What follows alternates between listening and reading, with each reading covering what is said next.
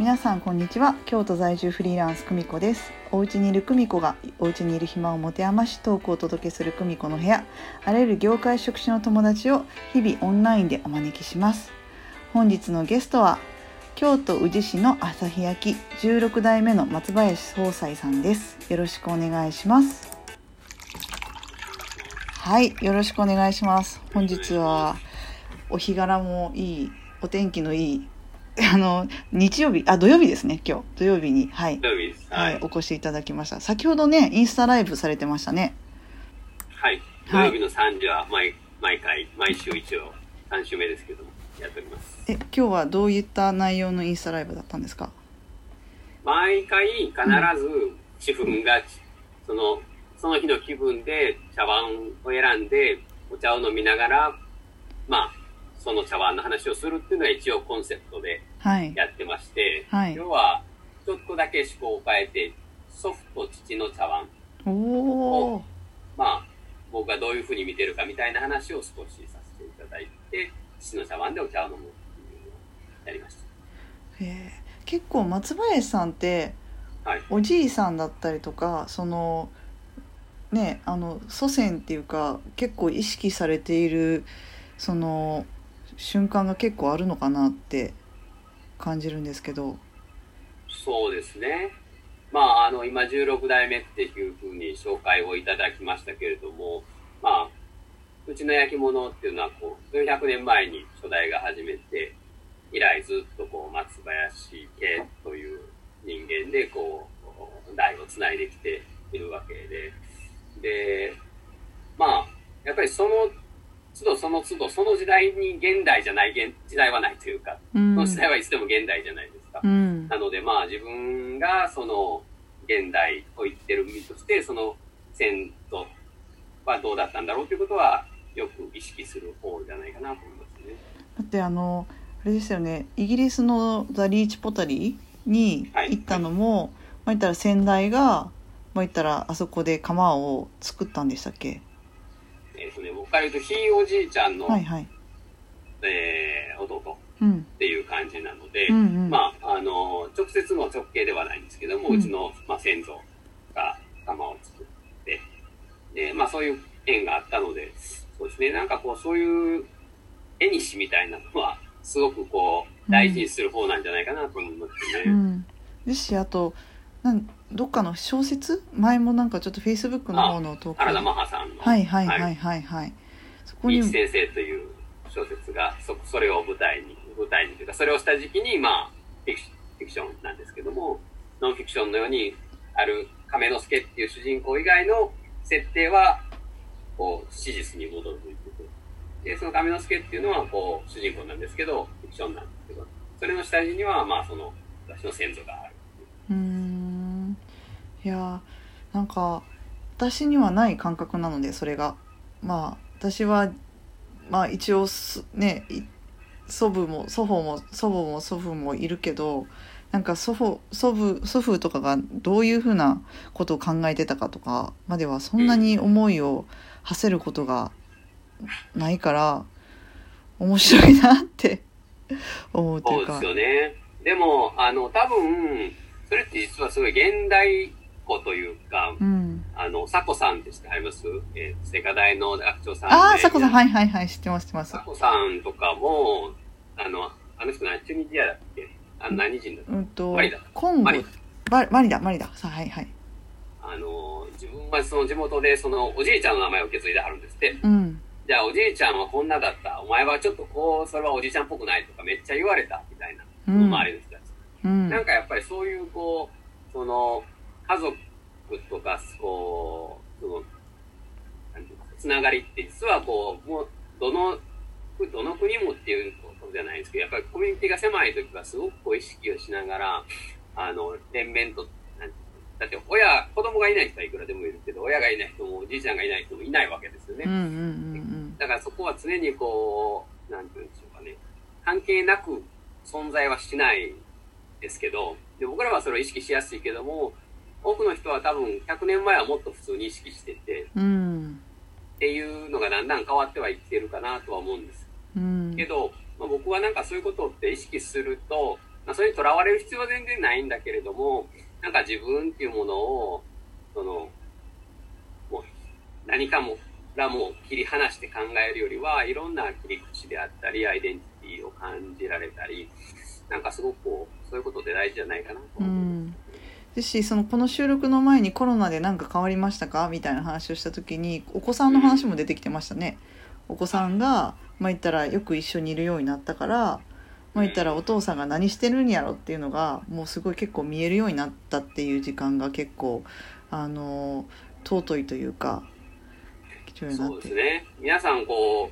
う、なんか、多分普通の人、普通の人っておかしいな。あの、お勤めの人ってこう、なかなかこう仕事をしてる姿が子供が見るってことが少ないじゃないですか。うんでも今家の出を仕事をされてるお父さんお母さんみたいなのを子供さんが、あの、その姿をなんとなくこう気配を感じると。うんそういうことって結構大事なんじゃないかなっていう。うんで、絶対その、なんかこう、思い出す姿の中に、まあ、どっかに旅行に行ったとかね、普段の生活でもいいんですけど、なんかパソコンの前に向かってすごいこう、普段とは違う表情で仕事をしてるお父さんお母さんみたいなのが印象に残ることって、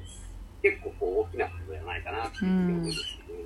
ですしなんか今回その今5月2日なんですけど今回のそのコロナウイルスのことでまあ言ったらステイホームって言われてってなったなってから私は一人暮らしでまあ結婚もしてないし子供もいないですけどなんか逆に結構人とのつながりが結構密になったイメージがすごいあってですよね。うんこの間、小島さんがニューヨークの皆さんと上海の皆さんとはいはいはい3人であのお話しされてる時も、なんか結構近所でお話しよくするようになったみたいな話をされてましたけど、うんやっぱりこう、なんか、家にいると一人で完結してしまいそうになる自分に対するこう怖さみたいなのは、うん余計にこう、つながってたいというか、つながってるんだっていうことを改めて意識させられる時間じゃないかなと。あとなんか複数のコミュニティに入ってるとそのコミュニティでのそのなんでしょう会話がすごい増えたからうん。だし結構遠慮なくメッセージが送れるようになったというか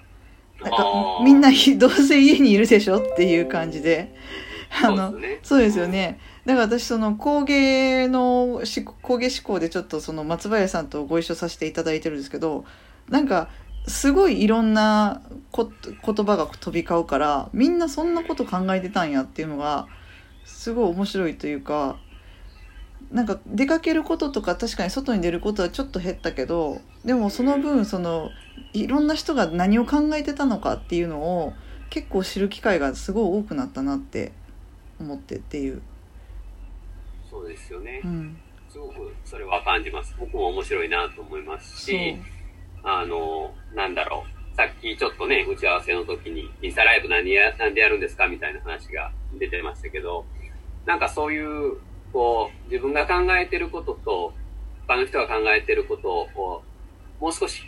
共有したいなっていうか、うん同じなのか違うのか、あるいはなんかこう、それが、うん、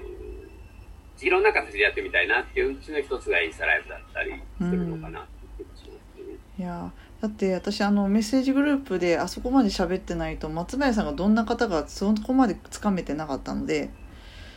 あのメッセージグループで、あんまり皆さん知らなかったというか、割とこうそういうことって深い話ってそんなしないじゃないですか、普通の生活の中で。しないですね。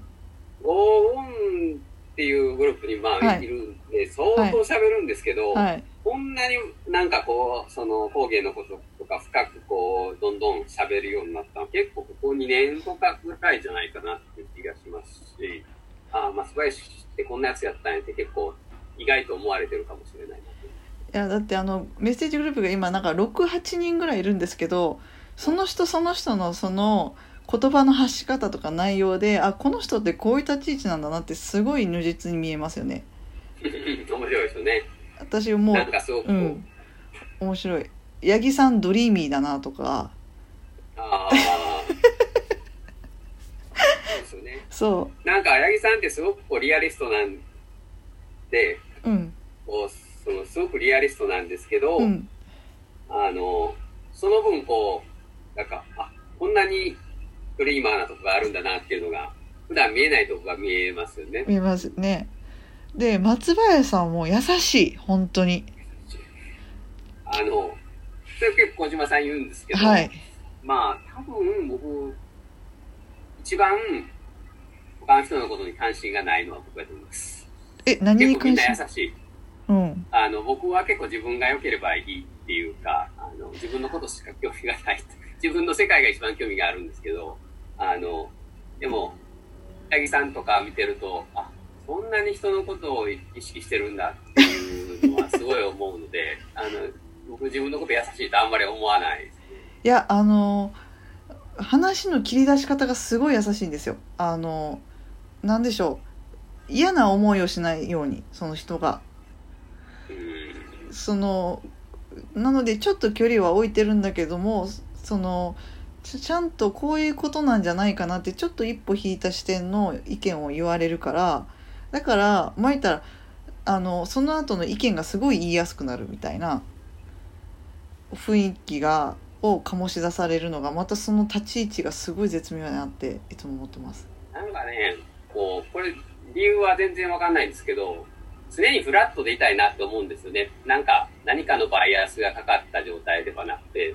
で、自分は自分のバイアスが当然かかってるんですけど、あの、それをちゃんと意識しようと思うというか、自分の意見は自分の意見、で、他の人は他の人の意見って、なんかそれぞれこう、ちょっと冷静に見る自分がいて、だからじゃないですかね。ということであと25秒になってしまいました。すいません。ということで。何の話か分かんないありがとうございます。すごい何の話になっちゃった。で、あの、いじゃあそろそろ時間なので、松林さん、あの、はい今日の一言お願いします。はい。全然脈絡ないですけども、お茶を飲んでください、皆さん。はい新茶の新季節なんで、はい楽しみましょう。はい。なので、新茶の季節なので楽しみましょう。では、さようなら。